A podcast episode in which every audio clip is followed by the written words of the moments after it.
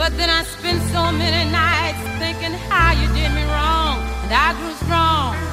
And I learned how to get along. And so Entrando ya al tema de esta entrevista, eh, pues la introducción al feminismo. La primera pregunta, obvio, creo que sería ¿qué es el feminismo? Eh, bueno, pues el, el, el feminismo es un movimiento social y político, también es una filosofía, entonces tiene dos, dos corrientes. Como movimiento social y político, eh, su principal enfoque es para la lucha y la liberación de las mujeres contra la violencia patriarcal, es decir, que es, eh, el feminismo es un, es un movimiento en contra de la opresión eh, que, ejerce el sistema patriarcal, que el sistema patriarcal pues es un, es un sistema social en el que se le dan los privilegios y en el que su principal beneficiario es el hombre y el la principal punto pues de opresión o que oprime es a la mujer en diferentes aspectos. Y bueno, como filosofía, es una filosofía que, que es individual, en la que todos, cada uno de nosotros eh, adoptamos ideologías, pensamientos, actitudes antipatriarcales, es decir, que abandonamos pues lo que se nos, se nos impone del patriarcado, pues justamente igual para la equidad y la liberación de la mujer.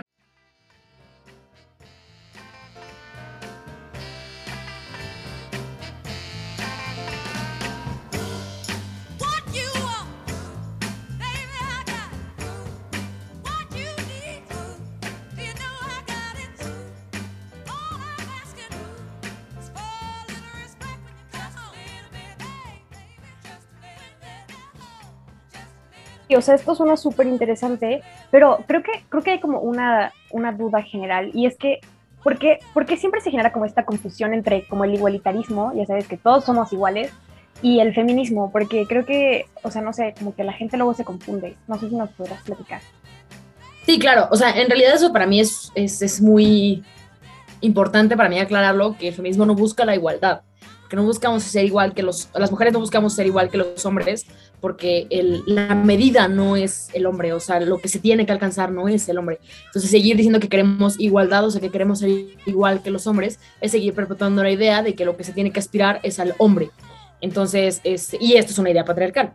Entonces, eh, lo, lo, inicial es que no, no se busca la igualdad. Podría decir que se busca la igualdad de derechos, la igualdad de oportunidades, pero no la igualdad de género. Este, lo que se busca es la equidad. Y de hecho también a mí me gusta decir lo que se busca la equidad en, derechos, en equidad en oportunidades, porque pues no tenemos las mismas necesidades, no tenemos las mismas, no tenemos los mismos conceptos que tienen los hombres. Y las leyes, los derechos, todo ha sido pensado siempre para los hombres, entonces se tiene que adaptar hacia las mujeres. ¿Cuál es la diferencia entre equidad e igualdad? Eh, pues es usualmente la duda, ¿no?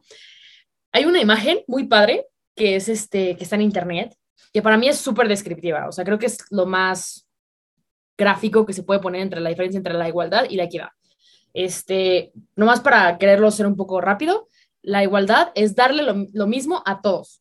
Es decir, que si, este, no sé, Regina tiene 5 años, y bueno, más bien, Regina mide 20 centímetros, Juan mide 30 centímetros, y Pedro, y Pedro mide 80 centímetros, se le va a dar, y, una barra de, no sé, una pared mide 70 centímetros, para, que todos puedan alcanzar la barra, se les va a dar una, un banquito de 15 centímetros a cada uno. El único que va a poder ver va a ser, y demás, es el último, que mide más que la barra, y todavía le van a dar un banquito para que todavía vea más que la barra. El segundo va a apenas alcanzar a ver la barra sobre la pared, y el tercero no va, o sea, ni con el banquito va a poder verla. Este, eso se llama igualdad, darle lo mismo a todos pero pues claramente ahí solo estás ayudando a uno y más o menos a otro y por supuesto que al, tercero ninguno.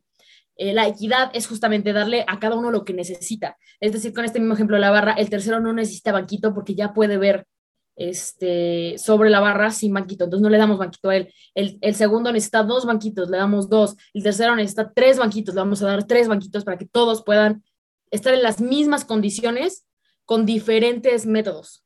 No sé si me explico. Entonces, esa es justamente la diferencia entre la igualdad y la equidad. Nosotros pedimos equidad porque necesitamos cosas diferentes que los hombres, no significa que más o menos, diferentes, este, para todos tener la misma perspectiva, tener, bueno, tener los mismos resultados más bien.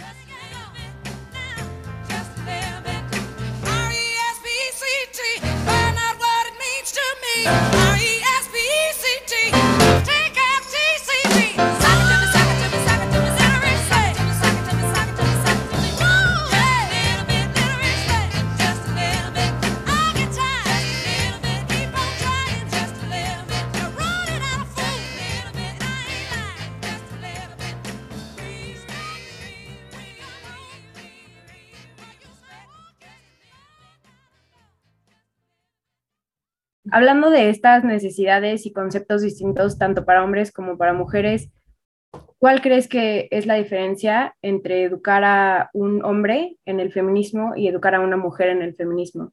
Eh, perdón que te responda tu pregunta con otra pregunta, pero ¿un hombre hoy en día o a un niño que iniciando su educación? En ambos casos, pero yo creo que inicialmente iniciando su educación. Ok, iniciando su educación, el punto es de que a, los ambos, o sea, tanto como al hombre como a la mujer, reduciendo todo esto a, a, hombre y mujer, la verdad es que para mí sí es muy importante este, decir que existen más, pero, pero ahorita para, para fines de, del podcast, este, lo vamos a decir en hombre y mujer, ¿no? Pero hay muchísimo más atrás. Este, iniciando su educación, el punto es de que sea exactamente igual con perspectiva de género. Es decir, que como al alumno, como al alumno, como al eh, alumno, se le dé exactamente las mismas este, pautas, los mismos principios, los mismos ideales, este, las mismas oportunidades este, desde el inicio, para que nunca vean, a, nunca se le enseña a un niño este, que tiene mayores oportunidades por ser niño y nunca se le enseña a una niña que tiene diferentes, porque nunca nos dicen menos, es diferentes oportunidades por ser niñas. Entonces, este, el punto, o sea, lo primordial es que si es desde, desde, desde niños, si va a ser una educación, una crianza responsable con perspectiva de género, es que no va a haber necesidad de que sea diferente entre un niño y una niña.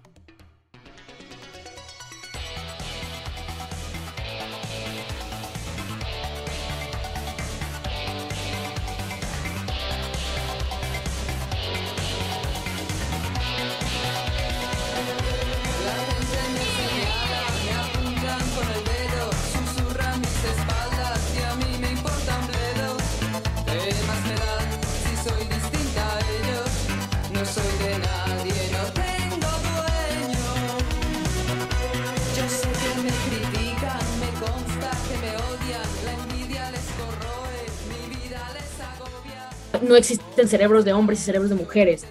Los dos están, se construyen esos cerebros, pero no, no, nacen con un cerebro así.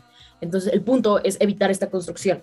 Ahora, si, si de la nada, en, no sé, quinto semestre de prepa, eh, la, la, preparatoria eh, inicia un programa de educación con perspectiva de género, no puede ser igual.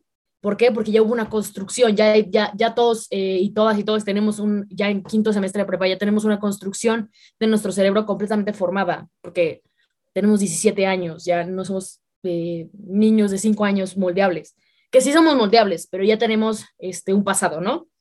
Sí tiene que ser con perspectiva de género, es decir, explicándoles a los hombres, explicándoles a las mujeres, este, deconstruyendo todo lo que está, lo que está implícito, es decir, deconstruyendo el por qué no está bien decir que el fútbol es para hombres y el voleibol es para mujeres, eh, y no solamente decir está mal, sino el por qué, cuál es el trasfondo, por qué es un micromachismo, explicar lo que son los micromachismos, tanto a los hombres para que los dejen de replicar, tanto como a las mujeres para que los puedan visibilizar y también los frenen. Entonces, sí debe de ser algo a la par, pero sí va desde diferentes enfoques, porque un enfoque nace desde el hombre para deconstruir eh, su masculinidad y buscar masculinidades más amables, y a la mujer para deconstruir su misoginia interiorizada, para deconstruir su opresión intrínseca y buscar una liberación y una emancipación eh, hacia la misma mujer de, en su mente y ya después que ella misma lo pueda pasar a, a su realidad.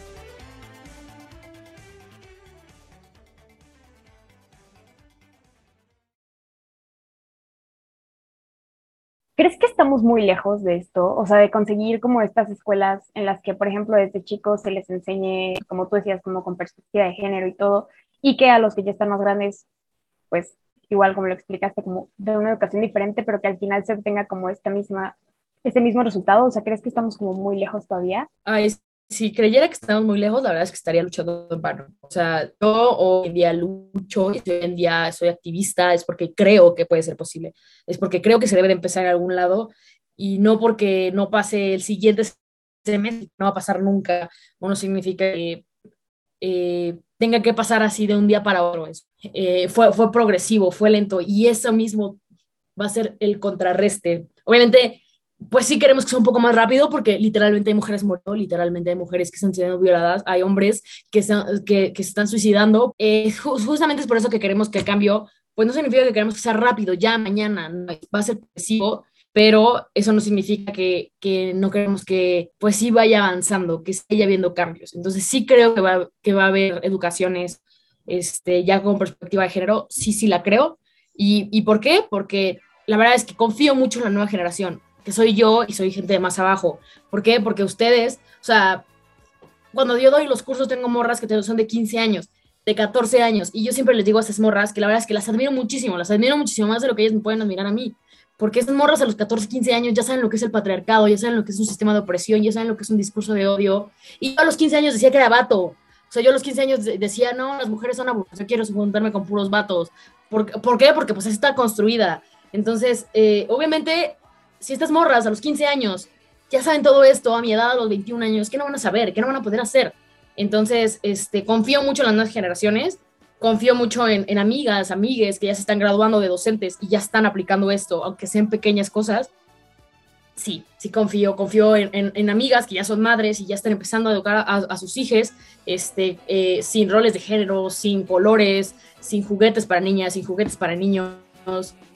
Me, perfecto con su, su tía le, regaló a su, a su hija este, un juego de cocinita y lo único que hizo mi amiga fue tirarlo. Bueno, no, lo, donó.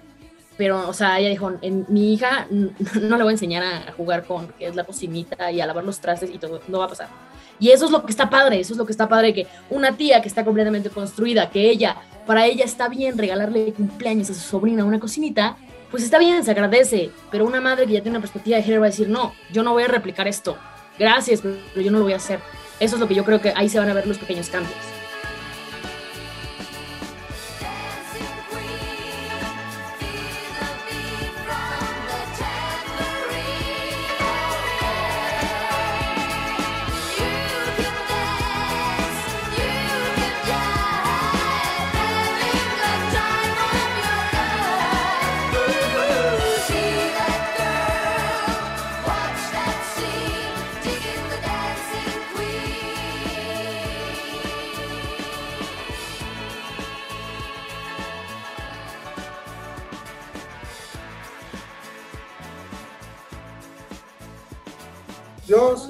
Tengo la duda, este, ¿tú cómo abordarías el tema de la desconstrucción de, la, de este tipo de, ¿cómo llamarlo?, ideas tóxicas que tenemos, sobre todo hombres en, estos, en este tiempo contemporáneo?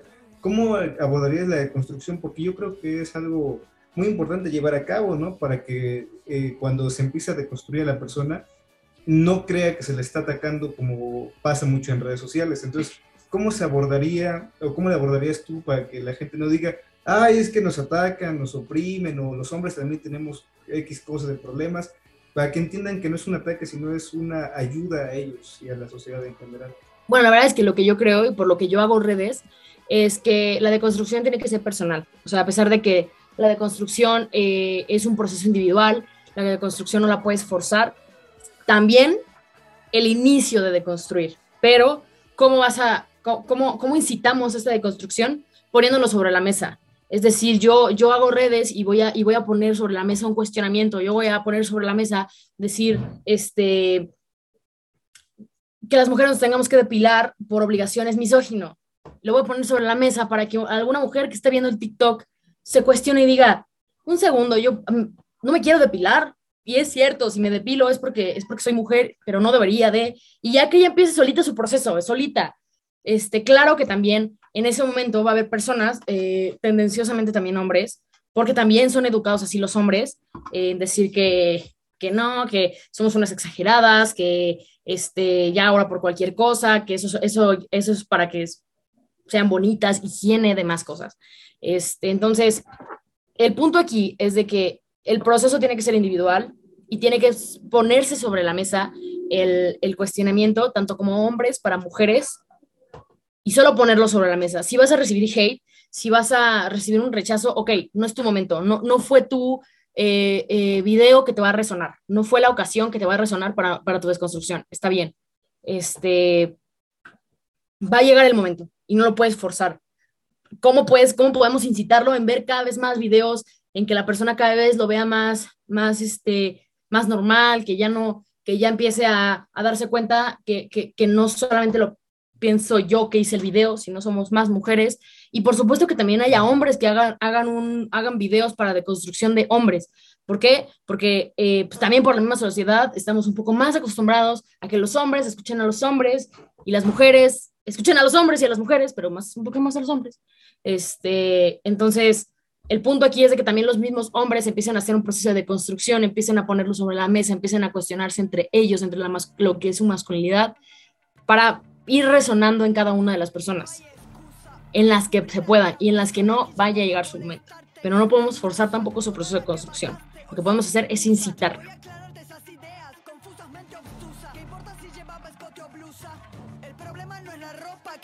que no eres el culpable, que yo aquel que no acusa. Complicidad se llama este juego. Ya dejemos de hacernos los ciegos. Vamos, cabrón, que yo no valgo tu ego. Vamos, que aquí nos están prendiendo fuego. Si se fue de casa, ni una menos. Si se puso minifalda, ni una menos. Si se pintó los labios, ni una menos. Ni una menos. Ni una menos, ni una menos. Si baila reggaetón, ni una menos. Si te dejo por otro, ni una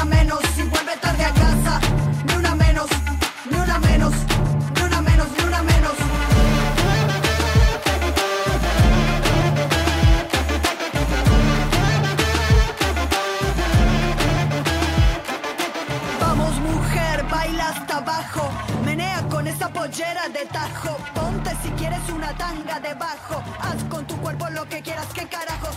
Vamos mujer, baila hasta abajo.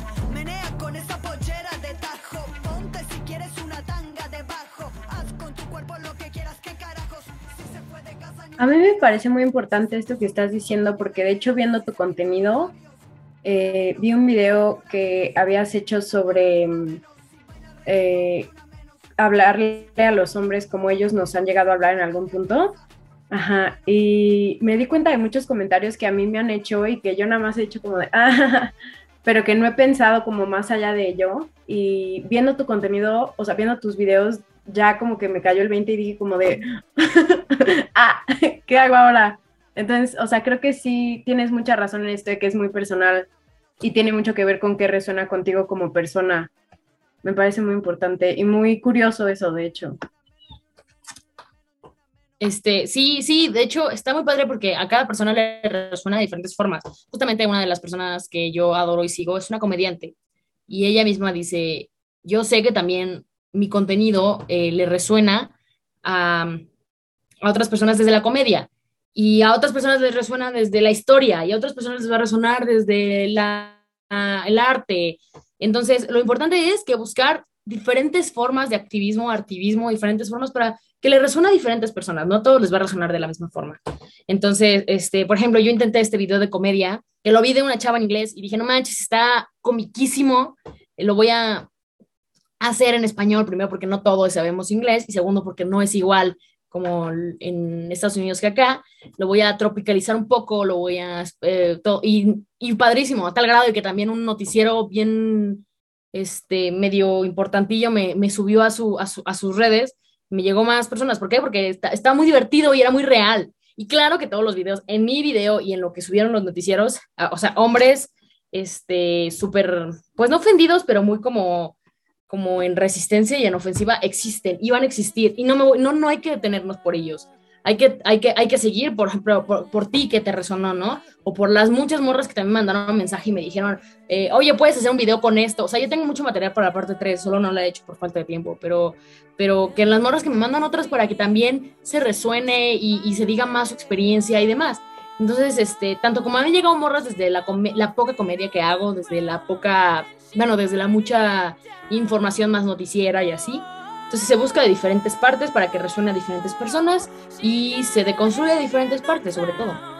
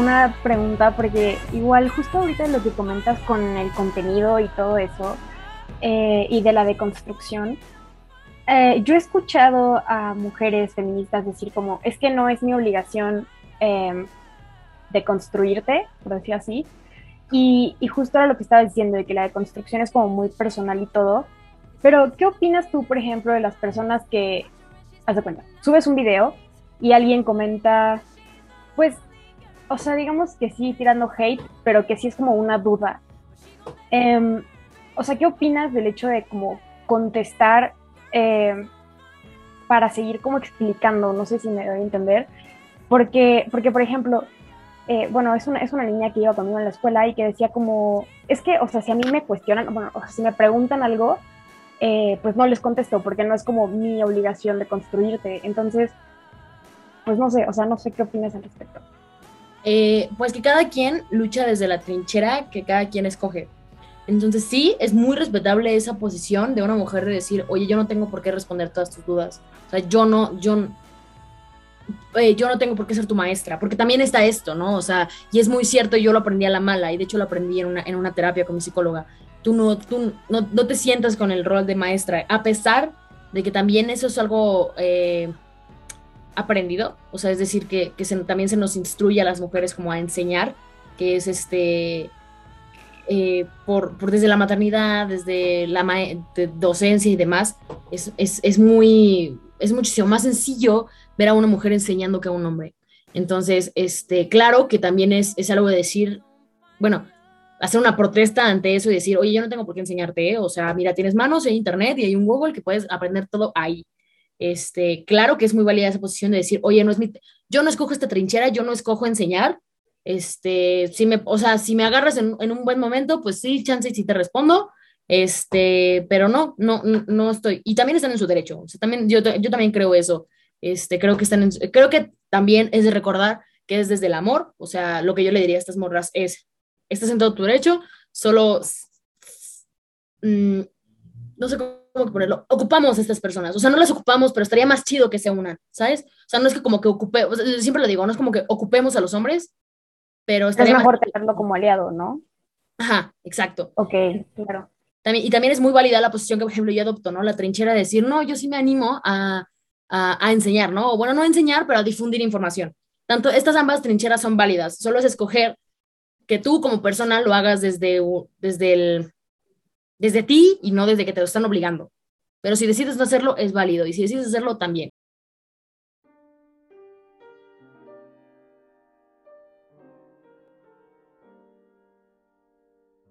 de esto que nos decías de que había distintas trincheras y que cada quien, pues obvio, hablaba del feminismo y veía el feminismo de, desde estas, eh, me gustaría saber eh, si, si hay ramas del feminismo y si las hay, cuáles son.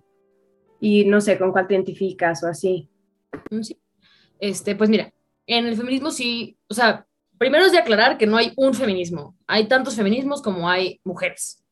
Este, hay, hay, hay, muchos feminismos, porque cada feminismo lucha por diferentes cosas, porque hay diferentes cosas que los oprimen, no solo ser mujer. Entonces, este, pues los feminismos existen varios. Eh, por decirte algunos, este, cada uno, justo como mencioné, es como una trinchera. Luchan por cierto sector. No significa que les vale madres los demás. No. Se están enfocando en una lucha para unas ciertas personas, porque ese es su enfoque. Va a haber otro feminismo que va a tener otro enfoque y no es una competencia de cuál es mejor, sino es de que todos luchamos por diferentes cosas a la par y no estorbamos en las otras luchas. Entonces, este, por ejemplo, es, existe, por decir, feminismo afro, eh, negro, el feminismo afro, el feminismo marxista, el feminismo decolonial, el anarco, y bueno, por ejemplo, el feminismo negro es un feminismo para mujeres negras, para, para, para mujeres afrodescendientes, para mujeres eh, afroamericanas, para mujeres afrolatinas, demás cosas, para mujeres afro. ¿Por qué? Porque no solamente los oprime el, el patriarcado, porque también los oprime el racismo. Entonces, este, feminismo tiene una perspectiva antirracial, antipatriarcal. Y ellos son los que están luchando con... Su, su sujeto político son las mujeres negras Entonces, ellas, el feminismo, el feminismo negro, el feminismo afro se enfoca en las mujeres negras para, para, para la liberación y la emancipación de las mujeres negras. Eh, luego existe, por ejemplo, el feminismo marxista, que el feminismo marxista es un, es un feminismo que, que, que, sigue la teoría marxista, sí comunista, que lucha por las mujeres este, proletarias. Es decir, no solamente está, lucha en contra del, patriarcado, sino también del capitalismo, porque también se, sabe, se, sabe que, no solo, que el, capitalismo también oprime específicamente a las mujeres. Este, oprime a, los hombres y a las mujeres, pero, pero de una manera particular a las mujeres. Una mujer no va a ser libre, eh, el feminismo marxista dice una mujer no va a ser completamente libre hasta que deje también de existir el patriarcado y el capitalismo. Entonces, este, es, su sujeto político son las mujeres proletarias por quienes no lucha el feminismo marxista por las mujeres blancas. ¿Significa que les vale madre las mujeres blancas? No, no significa que les vale madre, perdón, las mujeres burguesas. Este, eh, no significa que les vale madre las mujeres burguesas, significa que no es su lucha. Las mujeres burguesas eh, tienen, el, tienen eh, su feminismo es otro. O sea, su deconstrucción es otra que las mujeres proletarias. ¿El feminismo negro significa que odia a las mujeres blancas? No, significa que ellas lucha por las mujeres negras. Eh, las mujeres blancas tienen otros feminismos para que también deconstruirse desde ellos.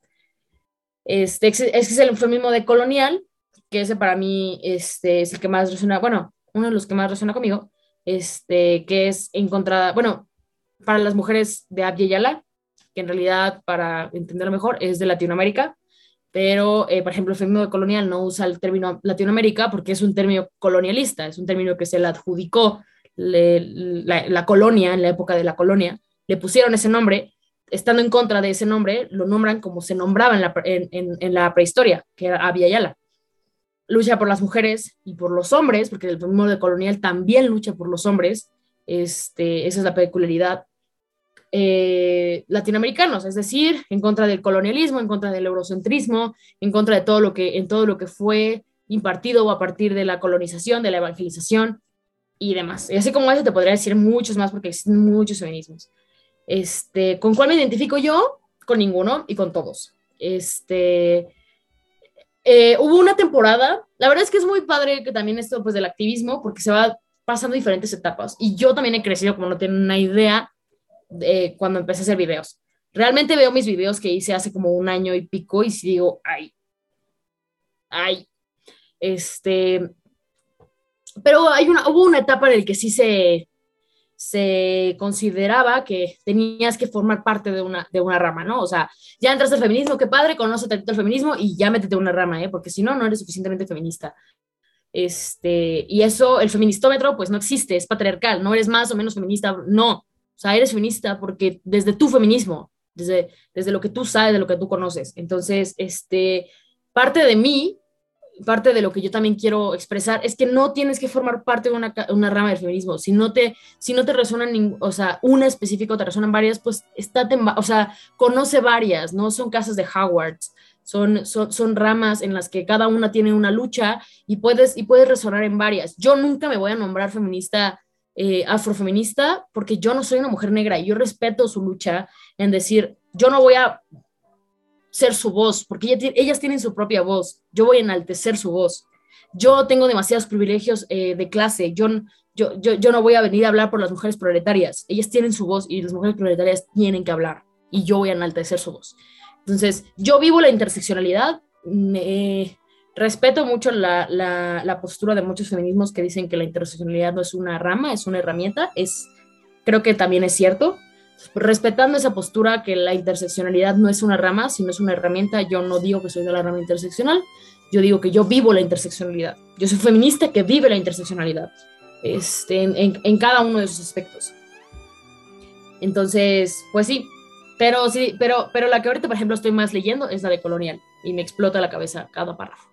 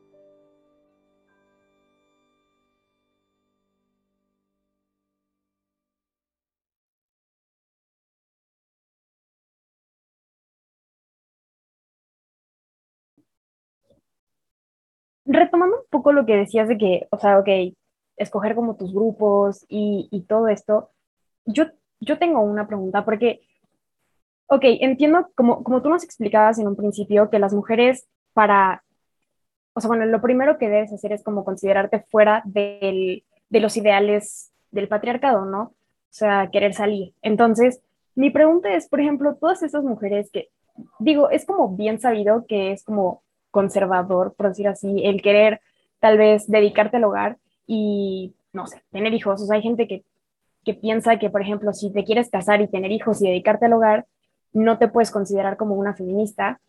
Eh, no sé qué opinas al respecto. No, pues estoy, super, estoy en contra de eso. O sea, eh, eso vuelve a, eh, pues, remarcar el patriarcado y vuelve a decirle a las mujeres qué tener que hacer.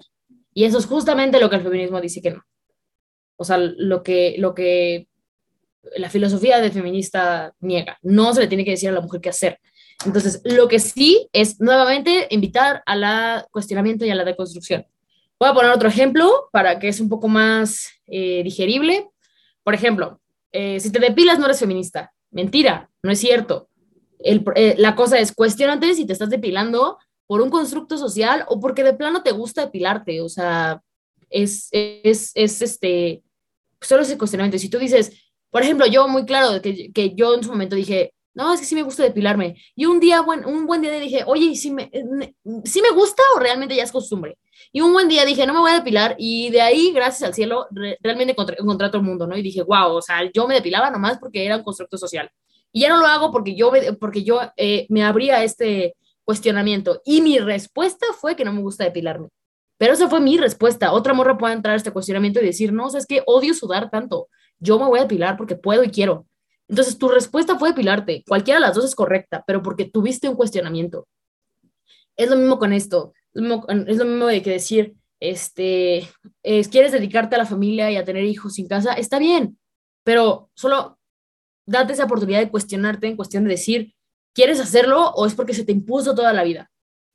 Si, si, si empiezas un proceso de decir, no, pues o sí me gustaría estudiar, pero la verdad es que sí también, o sea, tengo muy idealizada la idea de la casita y de la mamá y todo, entonces quisiera eso, ok, ok, o sea, no se te va a juzgar porque es tu decisión, o sea, es, es, es, es, tú lo estás haciendo porque tú quieres. Pero si te cuestionas y dices, no, ¿sabes qué? O sea, al Chile a mí sí me gustaría estudiar, o a mí sí me gustaría trabajar y ejercer toda mi vida, sí me gustaría tener hijos, pero no me gustaría quedarme todo el día en la casa, este, entonces esa es tu decisión, entonces eso es lo que te vamos a apoyar, va hermana, entonces te vamos a apoyar a que no te tengas que quedar en casa y entonces te vamos a dar toda la información para que si un día tu esposo te dice no te quedas en casa, tú tengas toda la fuerza de decirle, pues no, pues yo no voy a quedar en casa porque no tengo por qué. Entonces, no, o sea, yo no creo que, que, que porque te quieras, quieras, quieras, quieras ser ama de casa y, y quedarte a, a, estar en la crianza de tus hijos, eres menos feminista. No, lo que, lo que yo siempre invito es hazlo por ti, para ti y de ti. O sea, cuestionate tú y si tu respuesta es la misma, va. Pero ya te diste una oportunidad que millones de mujeres nunca habían tenido, cuestionarse.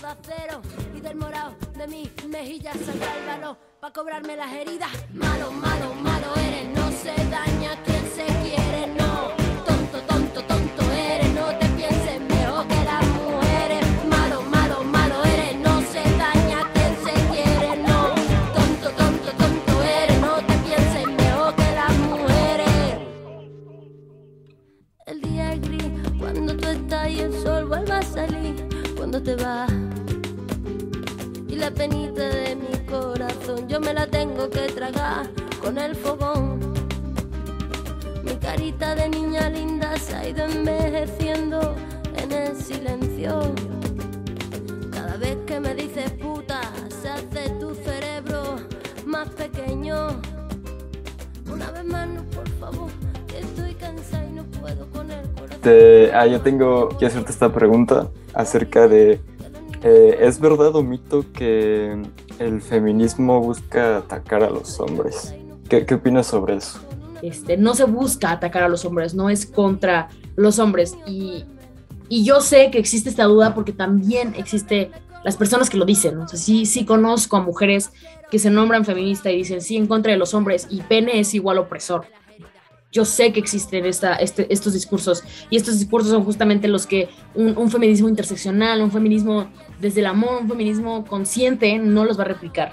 Entonces, no, no es contra el hombre, es contra un sistema intangible que se llama patriarcado. Sí, el hombre hegemónico es el principal beneficiario del patriarcado. No todos los hombres le sirven al patriarcado, eso también es, eso también es de, aclarar. Un hombre negro eh, eh, de clase baja no le va a servir para nada al patriarcado. Este, y le va a funcionar, de hecho, muchísimo más una mujer blanca burguesa. Y se supone que no, nos oprime el, patriarcado a las mujeres, pero le sirve más una mujer proletaria. Bueno, X. A lo que voy con esto es de que no es contra el hombre, es contra el sistema intangible y contra, para ponerlo más claro, contra el hombre patriarcal. Es contra el concepto hombre patriarcal. Un hombre promedio mexicano que va a replicar conductas de un hombre patriarcal, sí, sí te vamos a cuestionar, sí, sí te vamos a, a, señalar tus discursos de, odio, pero no porque tienes pene, sino porque estás replicando discursos de odio de un hombre patriarcal. Que ese mismo se le va a decir a una mujer que tenga vagina, a una mujer que tenga pene, o sea, no, es por tus genitales, no es por tu sexo, no es por tu género, sino son por tus conductas. Este, entonces, no, no es contra el hombre, que se diga que es contra el patriarcado, que se diga que es que el principal beneficiario del patriarcado es el hombre y el principal opresor de, del patriarcado es la mujer, pues como que en un reduccionismo muy grande, pues un hombre de, Facebook va a pensar, ah, es contra mí, ah, me atacan porque soy hombre. Pues sí, sí, señor, eh, tú en tu reduccionismo estás pensando que es eso, pues no, no lo es, pero no te estás abriendo a, a, a lo que realmente significa que estemos en contra del patriarcado. Y, no, o sea, justamente es como lo que también yo me enfoco en replicar, no es contra el hombre, es contra el hombre patriarcal.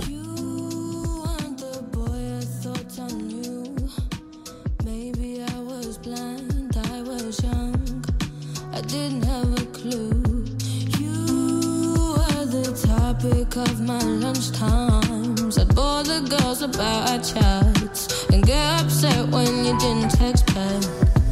I was warned by my brothers to find another.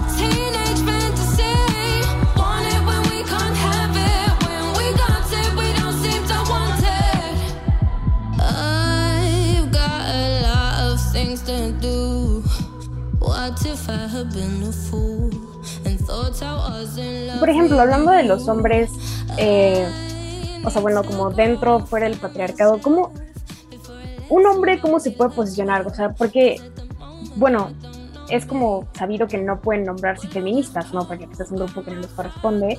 Pero entonces, ¿cómo, cómo se pueden autonombrar, por decir así? Eh, bueno, este, como mencioné al principio, el feminismo es una corriente filosófica y un movimiento social y político. Como movimiento social y político, no. Un hombre en, el feminismo como tal no se puede nombrar feminista.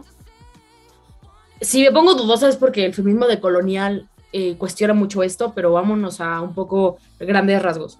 Este, un hombre no se puede nombrar feminista porque no es el sujeto político de, de la mayoría de los feminismos. Este, pero como filosofía, un hombre puede y debería de adaptar una filosofía feminista. Un hombre que comprende una filosofía feminista entiende que no es su lugar nombrarse feminista, que su, que su lugar es desde adentro y respeta la lucha en decir, yo tengo una filosofía feminista, pero no me voy a apropiar de la lucha nombrándome feminista. No, o sea, yo respeto que no es mi, o sea, no soy el, el, el sujeto político, pero yo sí tengo la filosofía feminista. Entonces, mm, pues lo que para ponerle un título, si quieres que te diga un título, es un hombre antipatriarcal. Es un hombre que está abandonando, eh, eh, que está abandonando las conductas patriarcales a partir de un cuestionamiento y de una deconstrucción. ¿Cuál es el labor de los hombres? De puertas para adentro.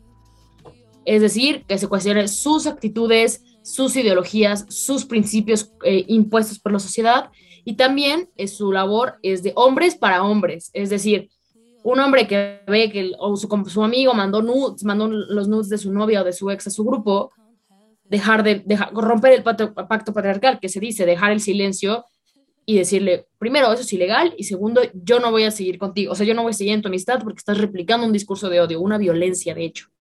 Entonces, eso es como lo que, por ejemplo, es un ejemplo de lo que podría ser un hombre, ¿no? O sea, dejar de hacer silencio cuando uno, un vato comparte nudes de su ex. Este, podría dejar de hacer silencio cuando un vato esté diciendo comentarios misóginos de su ex, de su amiga, de lo que sea, en una conversación de puros hombres. Este, eso es lo que, esos son muchos de los labores que siempre se dice que pueden hacer los hombres. Romper el pacto patriarcal, romper este como contrato no verbal que se hicieron entre hombres, que entre hombres todo se vale. No, entre hombres no todo se vale, porque lo que dices entre hombres también lo piensas y podrías convencer a otra persona de que también es así. Entre hombres no todo se vale, no, todo se, no se valen los discursos de odio, no se valen las violencias, no se valen las apologías de, de violación o feminicidio, no se vale nada de esto. Lo que se vale es empezar a deconstruirse. ¿Por qué? Porque también ellos mismos tienen rezagos por el patriarcado. A pesar de que son los beneficiarios, también tienen rezagos por el patriarcado. No es sorpresa que el 70% de la, de la tasa de suicidios en el mundo sean hombres. Hay, eh, hay razones por las cuales existe eso. También eso es por lo que se lucha, por masculinidades menos tóxicas, por más, masculinidades, masculinidades no hegemónicas, nuevas masculinidades que se vuelvan a buscar, que se construyan nuevas masculinidades desde el amor, desde, desde sin, sin, sin mis, misoginia, sin discursos de odio, que se construyan.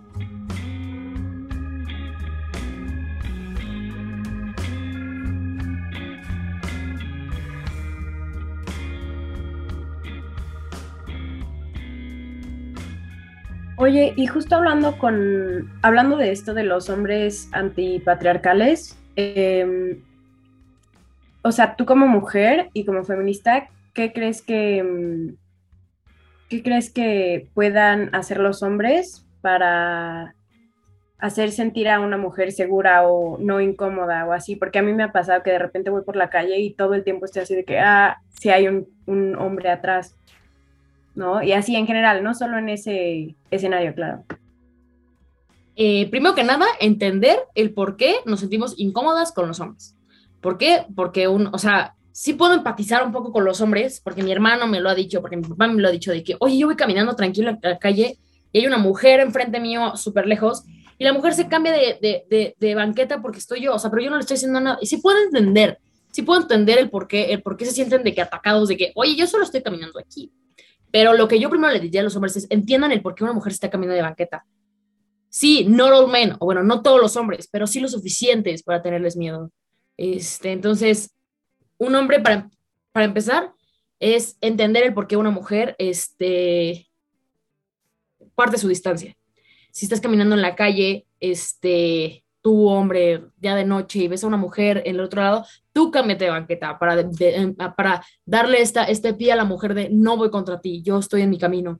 Y, no, y, eso no te va a hacer menos hombre y eso no te va a significar que estás cayendo en su juego, solo le estás dando un, un, un indicio de seguridad. Y, y, yo como mujer que camina mucho en la noche, les, les puedo asegurar que es un parote, es, es, un, es un gran sentido de, de seguridad. En segunda, si es una amiga, si, es, si, si tú como, o sea, tú, tú eres un amigo y quieres que tu amiga se siente segura, primero que nada, deja de estarla cuidando como si fuera un perro. Yo siempre lo he dicho así, o sea, me pone más incómoda que voy caminando en la calle y mi, y, y, y mi, novio o mi amigo está súper más tenso porque vamos caminando, o sea, porque sabe que yo podría pasarme algo. No so, o sea, deja de tratarme como, como, como algo que tienes que súper cuidar y proteger.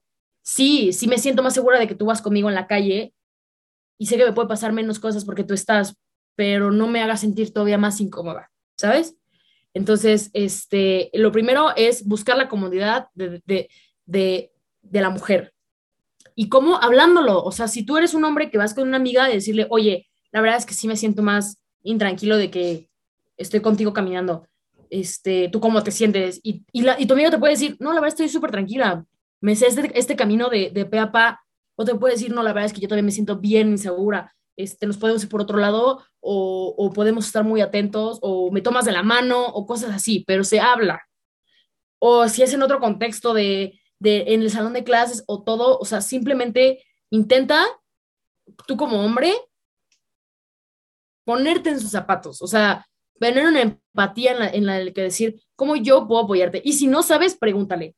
Si no sabes, pregunta, pregúntale a, a un activista, a tu amiga, a, tu maestra, a lo que sea, este, oye, no sé cómo apoyar a mi amigo cuando está llorando, no, no, no sé, este, ah, pues, pues puedes dar un abrazo, puedes escucharla, puedes hacer diferentes cosas. Si no sabes qué hacer porque no se te enseñó, porque también es cierto que a los hombres no se les enseña a mostrar sus sentimientos, pregunta, pregunta cómo, cómo puedes hacerlo, pregúntale a tus mujeres de confianza y si no encuentras la respuesta en una mujer, la encontrarás en otra. Entre tus mismos hombres, abran la conversación de decir, oye, al chile, ¿por qué no te das con la menstruación? Abran la conversación entre sus amigos ábranla y digan, no, güey, porque pues, es sangre, güey. Sí, güey, nosotros también sangramos, ¿qué pedo? O sea, estos morros no lo controlan. O sea, abran conversaciones entre los hombres, abran las conversaciones entre sus amigas, eh, eh, y, y, les juro que van a tener muchísima más retroalimentación que lo que podrían tener solo con un cuestionamiento individual. La misma pregunta que te hizo Turri, solamente que ahora en lugar de hombres, en mujeres. O sea, ¿qué, qué puede hacer una mujer para poder este, sentir segura a otra mujer? O sea, en, en un aspecto ya de extrem, un extremismo o de un desconocimiento de lo mismo. Ok. Primero que nada, las mujeres también somos humanas. También hay mujeres culeras. También hay mujeres eh, objetísimas. Y yo me he topado con ellas. O sea, eh, eh, no es de creer que todas las mujeres somos buenas y es que hay que entender a todas las mujeres porque son mujeres. No, también eso es misógino. También hay mujeres que vivorean y que hablan mal de sus amigas y que, y que, y que critican y que sobajan y que bulean. Sí, claro, existen, existen, porque también existen hombres y mujeres así. Pues creo que todo nace de, de, de una, de abrirse una deconstrucción. O sea, y sé que lo repito mucho, pero porque es la clave del mundo. Este, conocer lo que es la sororidad eh, y aplicarla, y aplicarla al 100%. Este, y no, la sororidad no es que todas las mujeres nos llevemos bien y todas las mujeres somos amigas y perdonar a tu agresora porque es mujer. No, la sororidad es comprender que las mujeres nos necesitamos porque las mujeres hemos vivido cosas muy similares. Entonces, este, ¿cómo una mujer puede hacer sentir segura a otra mujer? Eso, como yo te lo, como yo lo puedo responder, es nuevamente escuchando a la otra mujer, nuevamente abriendo la conversación con la otra con la otra mujer y empezar a, a formar este, estos lazos, estas conversaciones de cómo entre nosotras formar espacios seguras. Eh, yo con mis amigas sí he tenido, sí he abierto conversaciones de decir, oiga, la verdad es que ya me siento bien incómoda cuando estamos igualando otra morra. O sea, pero ya, ya, ya no es exactamente igual como era antes. O, ya no es de la misma forma, de que puedo yo echar chismecito de que lo que pasó, claro que lo voy a hacer, pero preferiría hacerlo sin la necesidad de tener que eh, usar misoginia. Y, eso, es lo que, eso es lo que se debe hacer, abrir las conversaciones. ¿Y cómo se abrir las conversaciones? Poniéndolo sobre la mesa. Poniéndolo sobre la mesa en decir como, oigan, está pasando esto, qué show. Este, oigan, ¿ustedes qué piensan de esto? Y entre morras, entre morras con vatos, entre vatos, entre todos, pues, eh, es abrir las conversaciones y, y, conjuntamente llegar a acuerdos, que eso también es muy importante, porque también es, también es perfectamente válido que un, vato, que un vato diga, no, al chile yo no estoy tan de acuerdo en todo esto, y a mí me pone muy incómodo que estén hablando de esto, yo prefiero alejarme. Pues va. No es aquí. No es tu momento. Va, aléjate. Pero porque nosotros estamos queriendo hacerlo desde otra forma.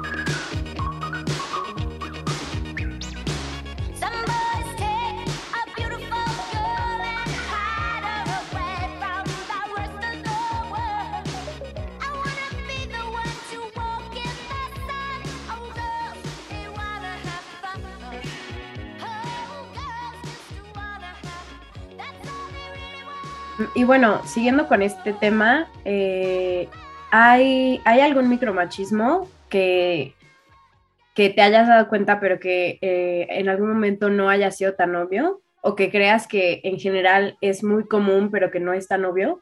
Eh, pues podría decirte que la caballerosidad.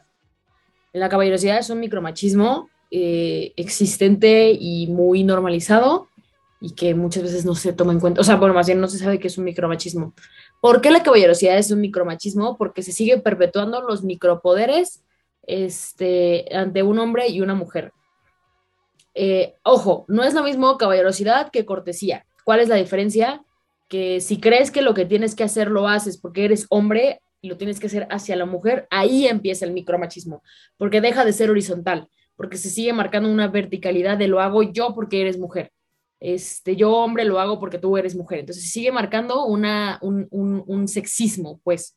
Entonces, eh, es muy sutil, por eso se dice micromachismo. Micromachismo no se refiere a que sea pequeño, o sea, no se, no se refiere a que sea tantito, se refiere que es tan pequeño, o sea, bueno, no se refiere a que sea, que sea débil o, menos importante, se refiere a que está, está tan normalizado que es prácticamente invisible, por eso es micro.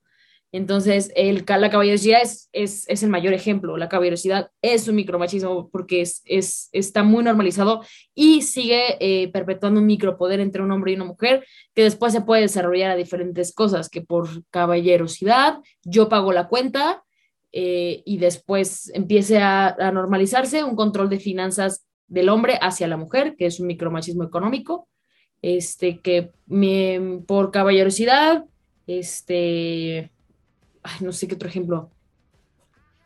Bueno, se del punto, ¿no? O sea que por, por, el, por, el, concepto de ser un caballero se sigue perpetuando pues esta verticalidad, lo cual es un micromachismo que pues, pues no, no, o sea, no, no se debe seguir perpetuando. Ojo, vuelvo a lo mismo porque también me lo dicen muchas eh, morras. Oye, pero es que a mí sí me gusta que mi novio me abra la puerta. Oye, pero es que a mí sí me gusta que mi novio sea amable. A ver, nuevamente, se te ponen las cosas sobre la mesa, se te pone el cuestionamiento sobre la mesa. Si tú lo sigues queriendo seguir eh, haciendo porque te gusta, porque te sientes segura y todo, pues no se te va a criticar, ya se te puso el cuestionamiento, este, ya sabes un poquito más de lo que sabías antes.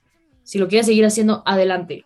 Solo procura siempre tu seguridad. Bueno, yo, ahí, ahí siempre lo digo, ¿verdad?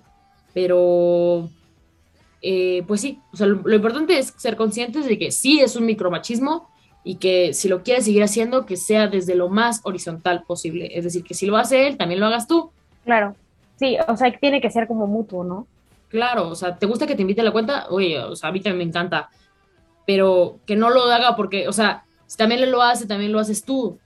¿Por qué? Para seguir marcando una verticalidad. obviamente si, tienes el acceso, obviamente si tienes el acceso económico, o sea, no porque él te invite a Denis a una cuenta de 500 pesos de desayuno, significa que tienes que hacer lo mismo, ¿no? O sea, yo, a ver, yo no tengo la accesibilidad económica, yo te voy a invitar unos tacos de 100 pesos, o sea, pero el, la acción es lo importante. Y es bilateral, ¿eh? O sea, también un hombre, si no tiene la, la, accesibilidad económica, pues se le invita a lo que su, lo que su cortesía y su accesibilidad son compatibles, y la mujer igual. Hablando de una relación eh, heterosexual, por cierto.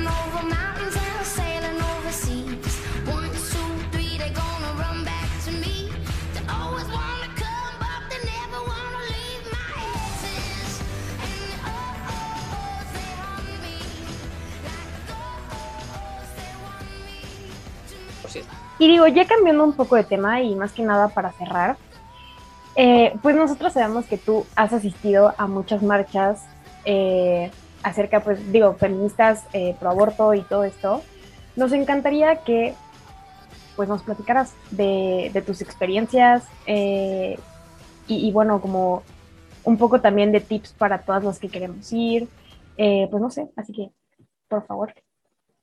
La verdad es que mi experiencia siempre es vívanlo. O, eh, para mí ir a mi primera marcha fue encontrar mi espacio, me sentía muy acuerpada, muy feliz, la verdad. Este, estaba, estaba, eh, estaba en mi espacio, pues estaba, estaba en, un, en, un, lugar en el que sabía que todos estábamos por algo y para algo. eh, unidas, pues sentí la, sentía la, podía agarrar la sororidad, literalmente. Este, entonces, pues mi, mi primera noche fue un momento muy bello, fue un momento en el que fui con mis amigas, tenía muchas dudas, pero la verdad es que me sentí muy acuerpada, muy, mm, por primera vez en mi estado bien conservador, pues por, vi una luz de, de, progresismo que a mí me encantó. Este, ¿Cuál es el consejo que yo les podría dar? Vayan siempre acompañadas o acompañades, también a las marchas que quieran asistir de diferentes cosas, vayan siempre acompañadas, este, acompañadas a- con, su, con, con gente cercana, manden su ubicación a tiempo real de alguien que se quede, a alguien que se quede en casa, este, mm, busquen, o sea, busquen la seguridad de sus hermanas, si es una, es una marcha donde va a haber pinta, busquen acuerpar a, sus, a, las, a las morras que estén pintando. Esto quiere decir que si ves una morra que está pintando, tú te pongas enfrente de ella con tu pancarta, con tu cuerpo, con lo que sea, esto se dice acuerpar, para evitar que se tomen fotos de la morra, para evitar que una persona vaya a, a ir a agredirla. Esto es para, esto es para ponerla eh, a salvo a la persona que está haciendo la pinta, tú la cuerpas y sigues con la marcha. Si no estás de acuerdo en eso, entonces lo único que haces es seguir con la marcha y tú hacer tu propia protesta que, que, que no implique pinta. Eh, otro consejo para las marchas. Yo siempre, yo la verdad es que yo siempre invito que vayan al menos con una prenda negra, porque se sigue marcando, para, para, primero para tu seguridad, o sea, que no vayas con algo muy fosfo, que no vayas con algo muy visible, porque acabando la marcha, este, que no te puedan identificar, por, para que no te pase algo. Este, y sobre todo también para que una prenda negra, lo siempre lo digo, porque pues al final de cuentas estamos de luto por nuestros hermanos. Entonces, eh, estos son como los tips. También tengo un video que se me hizo viral, que los, los tips para tu primera marcha, este, que yo podría dar sobre si quieres asistir a una marcha. verdad que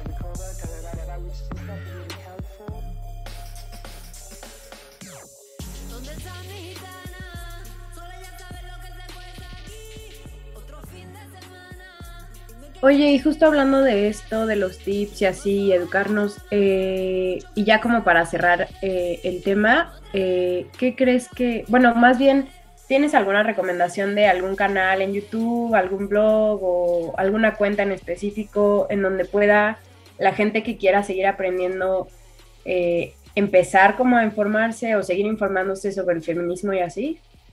Regina yo bajo vital TikTok. No es cierto. Este, eh, pues siempre yo eh, invito muchas páginas que son muy buenas de Instagram. Bueno, mí- mis redes son Instagram y TikTok, la verdad. Entonces hay una cuenta que se llama Fem por Fem, que Fem, X Fem, este, la verdad es una cuenta que da mucha información, da las noticias que están pasando. Es una cuenta que te sirve mucho para informarte. Hay otra que se llama Pandilla Violeta, que también está en Instagram, que ellos dan un poco más de información todavía sobre conceptos, sobre lo que es el patriarcado, hegemonía y demás. Eh, mis, o sea, tengo amigas que son, bueno, Lenguas Moradas, que es nuestro proyecto de la espacia educativa, así se llama, Lenguas Moradas en Instagram.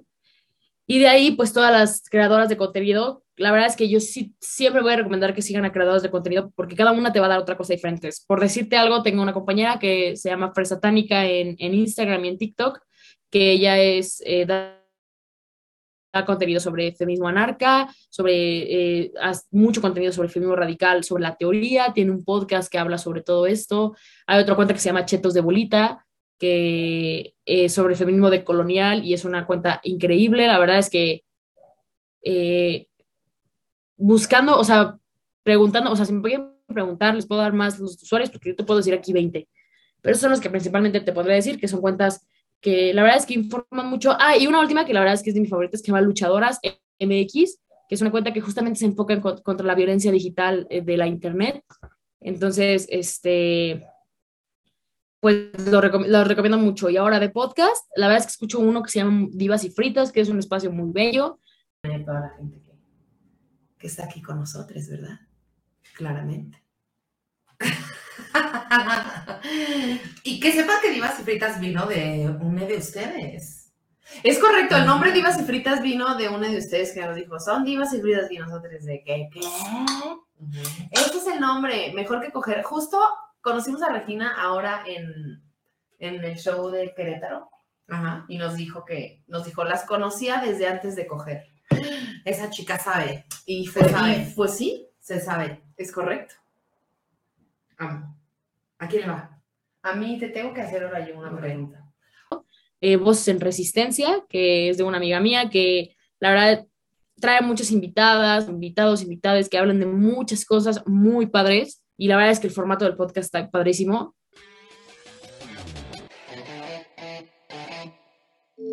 Voces en Resistencia. Un espacio para compartir la lucha de las mujeres que de diversas maneras han transformado este mundo en un lugar más libre para nosotras. Queridísimas, ¿cómo están? Bienvenidas a Voces en Resistencia. Yo soy Julia Didrikson, también conocida como Julia Didri. Y ay, amigas, no saben lo emocionada que estoy porque hoy vamos a hablar de lo que más me gusta hablar en la vida, se los juro, que es el amor. Eh, histéricas e históricas. Hasta finales del siglo XIX, la histeria femenina era una enfermedad mental que, acorde a su sintomatología, se identificaba principalmente por la pesadez del cuerpo, el dolor de cabeza y por la tendencia de las mujeres a causar problemas. En este espacio sí que tenemos tendencia a causar problemas, pero también recuperamos las voces y saberes de mujeres históricas que han sido silenciadas por histéricas. Yo soy Sol Reyes y bienvenidas a Histérica e Histórica.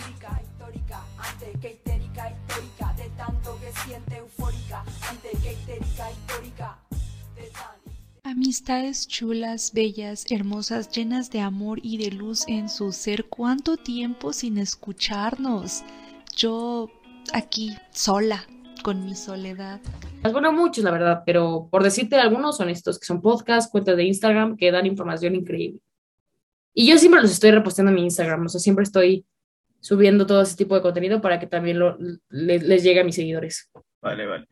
Con esto, creo que cerramos lo que es el apartado de preguntas y ya despidiendo la conclusión con, con nuestra querida invitada, que fue Regina Vital, una máquina para contestar la verdad. O sea, bárbaro, tus, tu respuesta es tan inteligente y veloz. Creo que es muy asertivo. Pues nada, este, me parece increíble que hayamos, que tú nos hayas dado este, este inicio, ahora sí que nos diste la patada de inicio a esto, que es la sección de entrevistas de este podcast.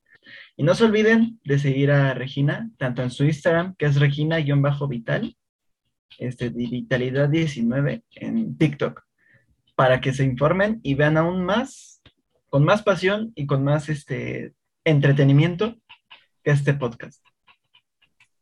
Pues muchísimas gracias por la invitación. Este, no, eh, la verdad es que agradezco mucho pues el espacio y el momento en el que pues me invitaron. Y pues nada, muchas gracias por todo el concepto y toda la, iniciativa de, todo esto. Y bueno, muchas gracias Regina por haber estado aquí acompañándonos, nos, este, eh, por la información que nos diste. Fue un gusto eh, haber compartido este rato contigo. Y pues bueno, gracias por sintonizarnos. Nos vemos la próxima.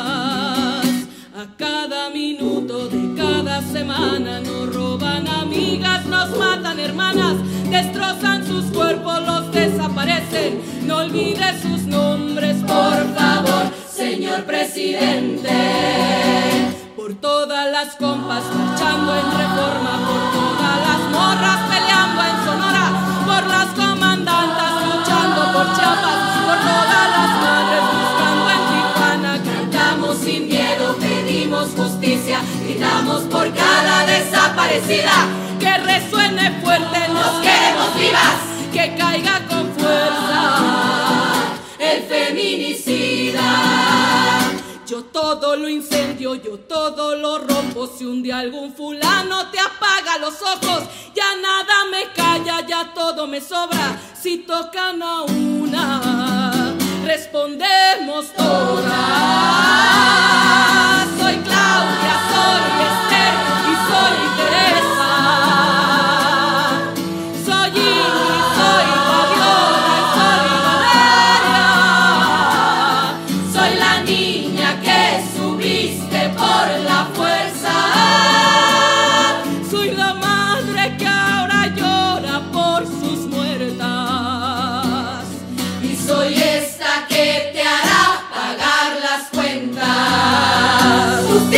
Justicia, justicia.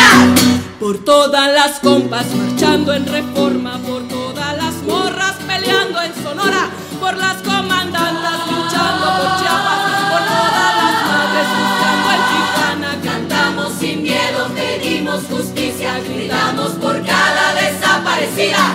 Que resuene fuerte, nos queremos vivas,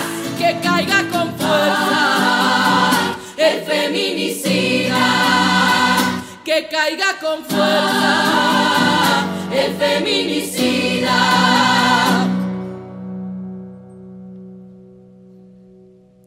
y retiembla en sus centros la tierra al sororo